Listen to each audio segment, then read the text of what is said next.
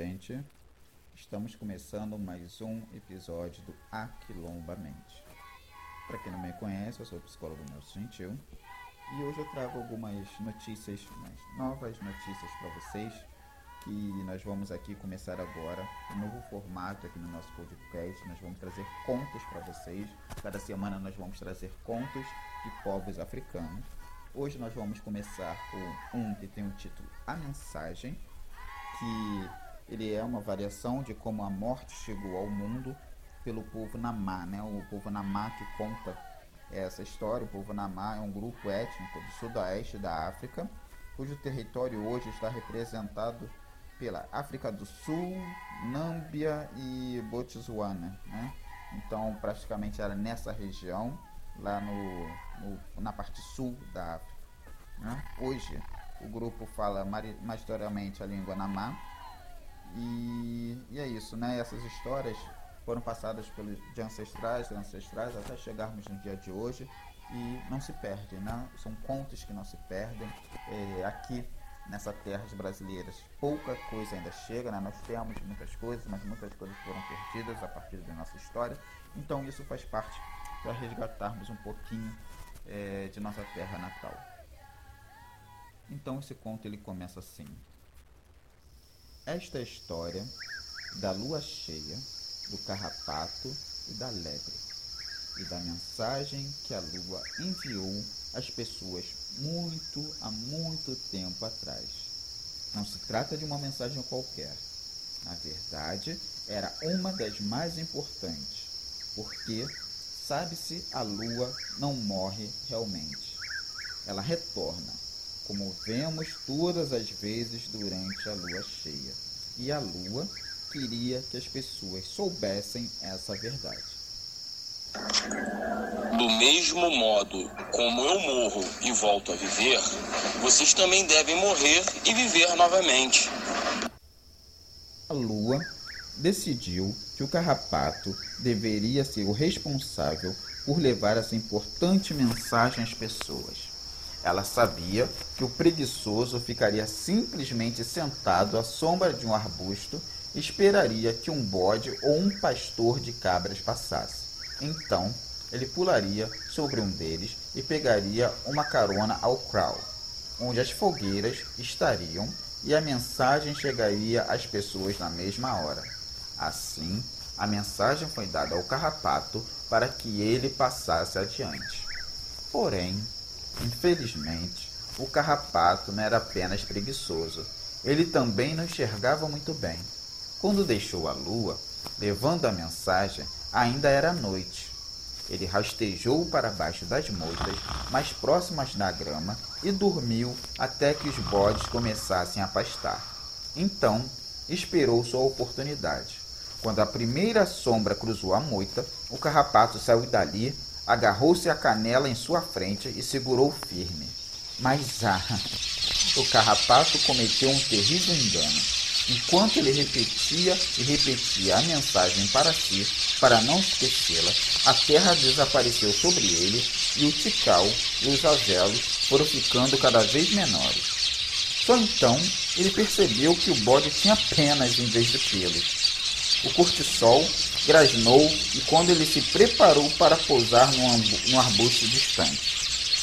Ele agitou as penas vigorosamente e o carrapato voou pelos ares, aterrissando numa moita na grama. Essa mesma noite, a lua espiou através dos avelos para enxergar o outro lado, esperando ver as pessoas dançando de alegria para ouvir a boa notícia. Mas estava tudo muito quieto e as fogueiras estavam queimando baixo. Pelo choro das crianças, a lua podia ouvir que alguém estava muito doente. Então ela percebeu que o carrapato ainda não havia entregue a mensagem.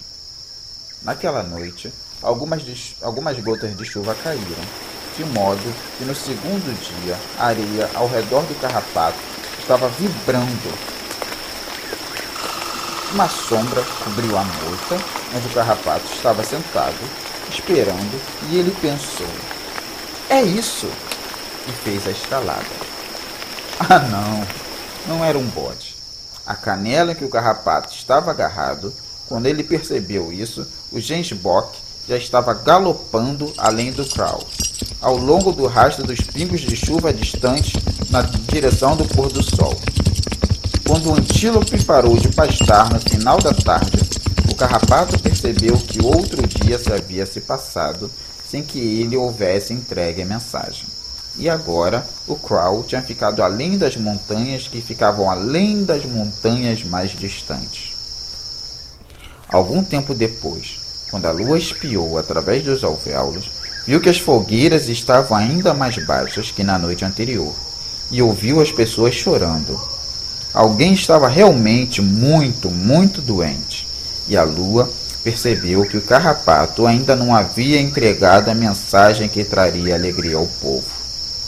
No terceiro dia, enquanto o carrapato estava sentado numa azeda, a lebre veio mordiscar suas folhas suculentas, e o carrapato lhe contou seu problema.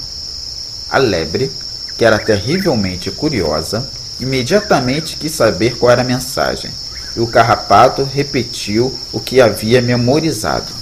Do mesmo modo como eu, a lua, morro e volto a viver, vocês também devem morrer e viver novamente.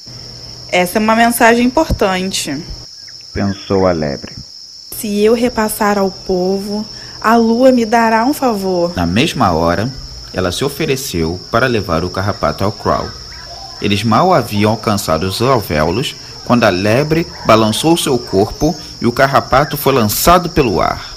Um piscar de olhos, a lebre berrou: Fora do meu caminho! E seguiu imediatamente para o Crow para repassar a mensagem às pessoas. Entretanto, enquanto o carrapato era míope, a lebre não enxergava a longo prazo, só pensava na fama e na fortuna que receberia por repassar a importante mensagem. Ela não ficava repetindo para si mesma como o carrapato havia feito, e corria tanto que suas orelhas e seus rabinhos brancos e macios brilhavam sobre as pedras e as moitas. Mas, quando chegou ao Crow, completamente sem fôlego, a lebre não conseguia se lembrar exatamente da mensagem que o carrapato havia lhe contado. Ela ficou repetindo-a, mas, quanto mais fazia, mais as palavras se embaralhavam e mais confusa ela ficava. Coberta de pó, enfraquecida, ela caiu no chão e repassou a seguinte mensagem às pessoas: Do mesmo modo como eu morro e permaneço morta, vocês também devem morrer e sucumbir todas as pessoas do Crow começaram a se lamentar e se cobrir com areia e cinzas. E nesse mesmo momento, o homem que estava muito, muito, muito doente deu seu último suspiro. Naquela noite, quando a lua espiou através dos alvéolos, não viu nenhuma única brasa acesa. O Crow estava deserto. Todos haviam partido. Não havia nenhum sinal de vida. Quando olhou mais de perto, ela não avistou o carrapato em nenhum lugar, mas a lebre ainda estava próxima à fogueira, repetindo entorpecida a mensagem confusa. A lua ficou furiosa. Ela pegou uma tora de madeira queimada e bateu-a no focinho da lebre. A lebre levou um susto tão grande que derrubou e caiu nas cinzas da fogueira.